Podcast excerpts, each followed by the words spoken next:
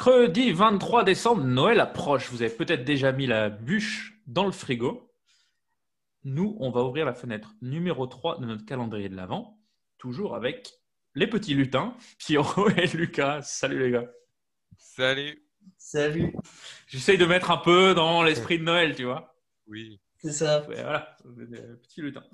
Euh, numéro 3, donc là, je me demande, il y a quand même du monde à caser dans ce classement, là, dans, les, dans les trois premiers.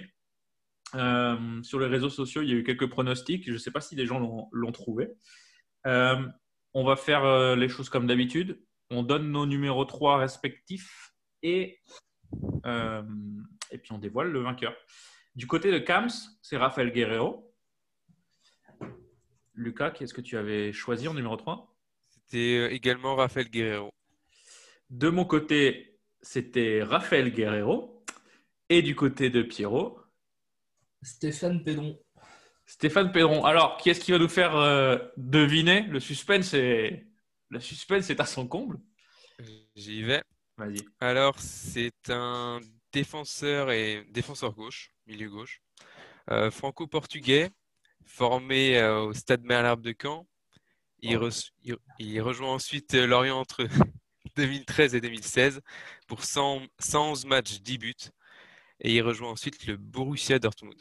Et, et voilà, il, il est- il a gagné l'Euro avec le Portugal. Aucun souvenir.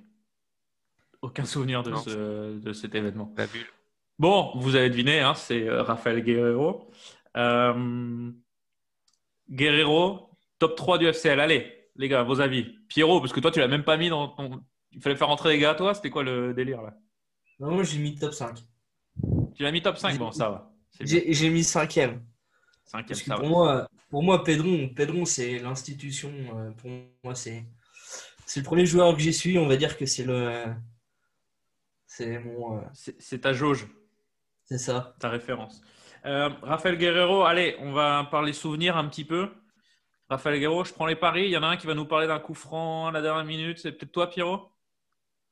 Euh, ouais, ça va être moi, ouais. Ce, match, euh, ce match de fou contre Guingamp, euh, où on perd 2-0 euh, dans les...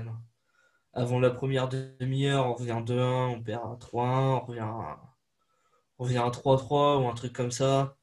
Et à la 80, 93e, on a un coup franc juste devant la surface, au-dessus du mur, quasiment dans la lucarne. Le stade, le stade qui part en, en folie euh, pendant 2-3 minutes après le but. euh. Franchement, ouais, c'est c'est un de mes meilleurs souvenirs au moustoir, ce but. euh. C'est le, genre, c'est le genre de but qui fait euh, soulever un stade et euh, tomber amoureux d'un joueur aussi un petit peu. hein. Je pense qu'il, Ouais. au-delà, de la qualité du joueur et de sa performance au... Par exemple, Alain Traoré, qui était un peu spécialiste des missiles, euh, des frappes de loin, dans des moments un peu clutch. euh, on l'aime bien à Lorient, alors qu'en fait, sa carrière elle est toute pourrie. Quoi. Donc, euh, ce genre Ouais, de but, en plus à la 93e. La carrière exceptionnelle du 1er août au 1er septembre. Exactement. Euh, Lucas, tu as un souvenir de Rafael Guerrero? Euh, ouais, moi c'était face à Reims. Euh, il est côté droit. Voilà, c'est c'est sur une phase, euh, voilà, une remontée de balle. Il reçoit le ballon. Euh, il va percer. Il fait un beau crochet et il enroule euh, lucarne, lucarne opposée. Magnifique. Euh, donc voilà, il avait l'habitude de mettre euh, ce genre de buts, euh, de beaux buts enroulés. Et ça, ça m'a marqué, ouais, avec le but, bien évidemment, face à Guingamp.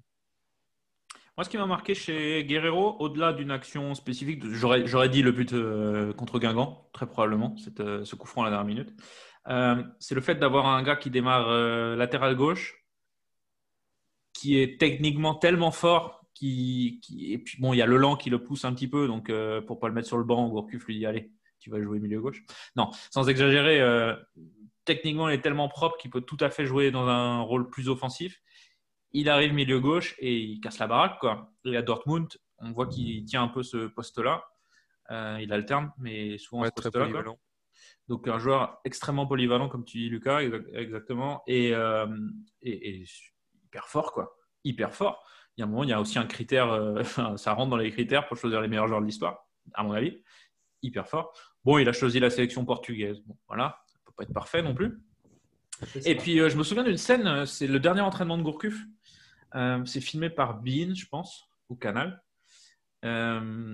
Et t'as Gourcuff qui bah, il fait ses adieux au groupe, machin, puis il prend quelques joueurs en aparté. Quoi, et Guerrero lui dit Toi, t'es un des joueurs les plus forts que j'ai entraîné, donc venant de Gourcuff, qui a quand même entraîné 2-3 mecs, ça va quoi On Et, euh.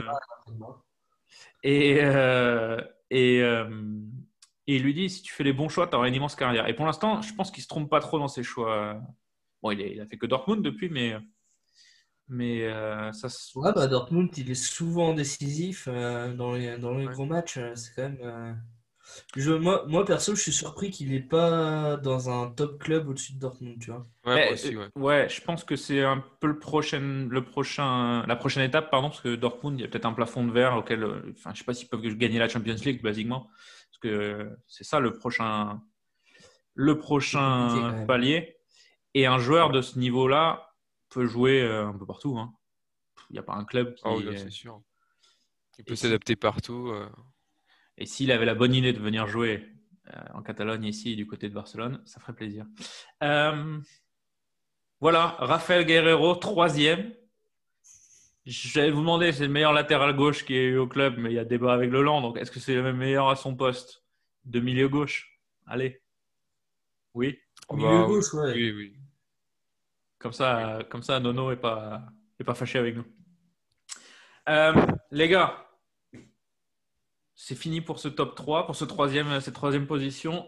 Demain, on révèle. Alors, on est désolé, on va pas révéler le, on va révéler le 2, donc le 1 sera plus ou moins induit, induit pardon. Euh, J'imagine que vous avez une idée entre qui ça se joue. Comment? Ou pas? Bah, euh, ça se joue entre Hamel et euh, ça se joue entre Hamel et euh, Nkunku. Non, euh, comment il s'appelle? Non, c'est pas Nkunku, je dis n'importe quoi. Euh, un joueur turc là. entre Hamel et Jimmy Cabo. Comment il s'appelait? Non, en plus Hamel, on l'adore ici. Euh, comment il s'appelait le joueur turc là qui, euh, qui était chez nous? Euh, Ah si, Boulette ou Kunku, c'est ça, Boulette ou Kunku. C'est ça. Ah, je dis pas de bêtises. Bref, on se retrouve demain pour la fenêtre numéro 2.